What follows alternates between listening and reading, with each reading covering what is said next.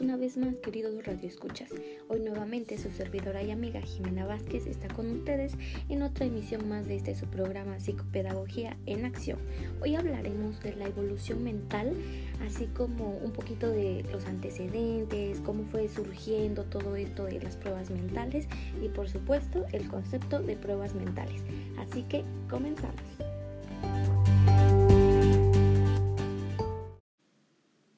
Hablar de evolución mental vamos a estar hablando de la inteligencia.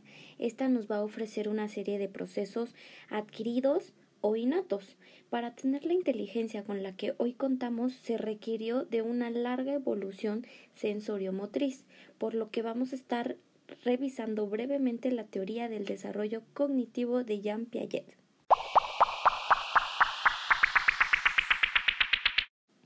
Etapa sensoriomotriz. Comprende de los 0 a los 18 meses de edad.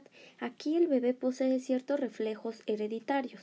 Piaget llamó reacciones circulares primarias cuando los bebés repiten acciones agradables que ocurren de casualidad, cuando enfocan las actividades en su cuerpo y llevan a cabo sus primeras adaptaciones como sería el hecho de succionar diferentes objetos. Un ejemplo es cuando un bebé que está acostumbrado a tomar pecho le dan un biberón, o sea, su mamila, este se puede adaptar al hecho de succionar el chupón de hule.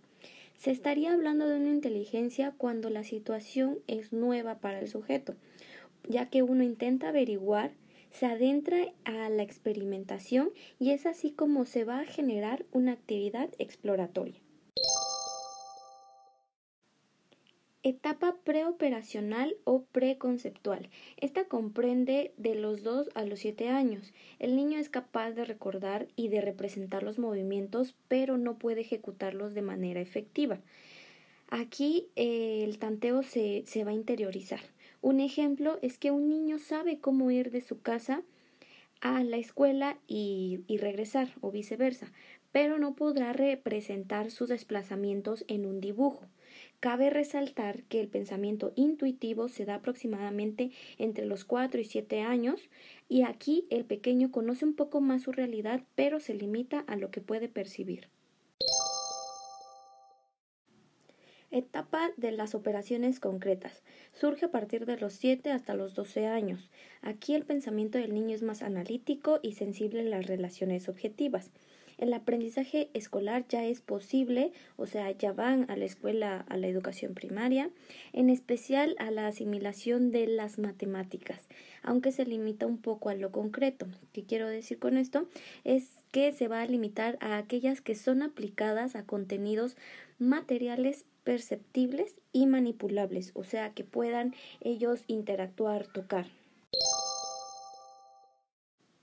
Etapa de las operaciones formales. Comienza a partir de los 12 años en adelante. El razonamiento del sujeto tiene como objeto lo posible y no lo real. Por lo que el niño reflexiona y se plantea problemas, es cuando surge toda una red de operaciones abstractas y viene a completar lo que sería la evolución intelectual de dicho sujeto.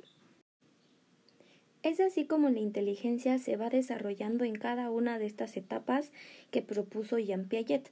La inteligencia de un sujeto se va a agrupar según su grado y de forma cuantitativa, denominándose coeficiente intelectual, y ahora vamos a pasar a otro tema que es el surgimiento, ver un poco de historia de las pruebas mentales, así como el concepto.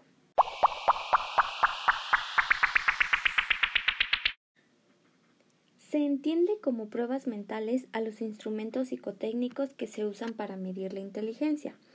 En cuanto a los antecedentes de estas pruebas mentales, se sitúan en los tiempos de Francis Galton, quien no solo fue psicólogo, déjenme decirles, sino fue antropólogo, explorador, geógrafo, inventor, meteorólogo, estadístico, bueno, vaya, realmente que tenía un amplio espectro de intereses y fue él quien en 1833 empleó el término de pruebas a fin de nombrar una prueba de laboratorio. En 1810, el psicólogo James McQueen Cattell, en su obra titulada Prueba mental y mediciones, estableció las diferencias individuales de algunas funciones psíquicas de una serie de pruebas. Así también Alfred Binet y Simon en 1896 no se quedaron atrás, hicieron investigaciones en diferentes escuelas públicas de París, creando la escala que lleva su nombre, Binet-Simon, que era un método mundial para medir la inteligencia infantil. El profesor Arthur Otis, supervisado por su maestro Terman, en 1893 elaboró la primera serie sistematizada de pruebas colectivas para poder medir la inteligencia. Esto en la Universidad de California. Pero situándonos en lo que es México, en 1925 el doctor Rafael Santamarina hizo una adaptación de la escala de inteligencia de Binet y Simon y en 1930 el Departamento de Psicopedagogía e Higiene de la Secretaría de Educación Pública adaptaron algunas pruebas colectivas de inteligencia. Citaré textualmente la definición de prueba mental del psicólogo Pierre Pichot.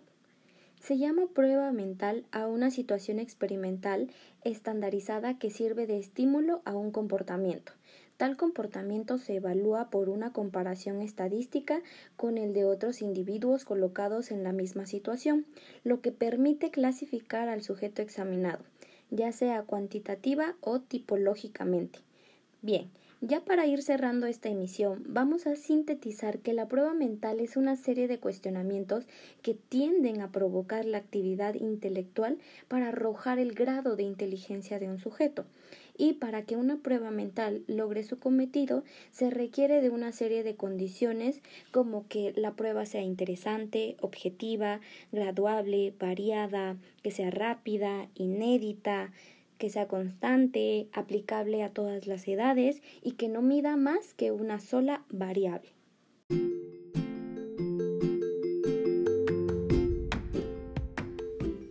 Queridos radioescuchas, esto ha sido todo por hoy. Esperamos que este tema de cómo evoluciona la inteligencia y del viaje a la historia de las pruebas mentales haya sido de su agrado.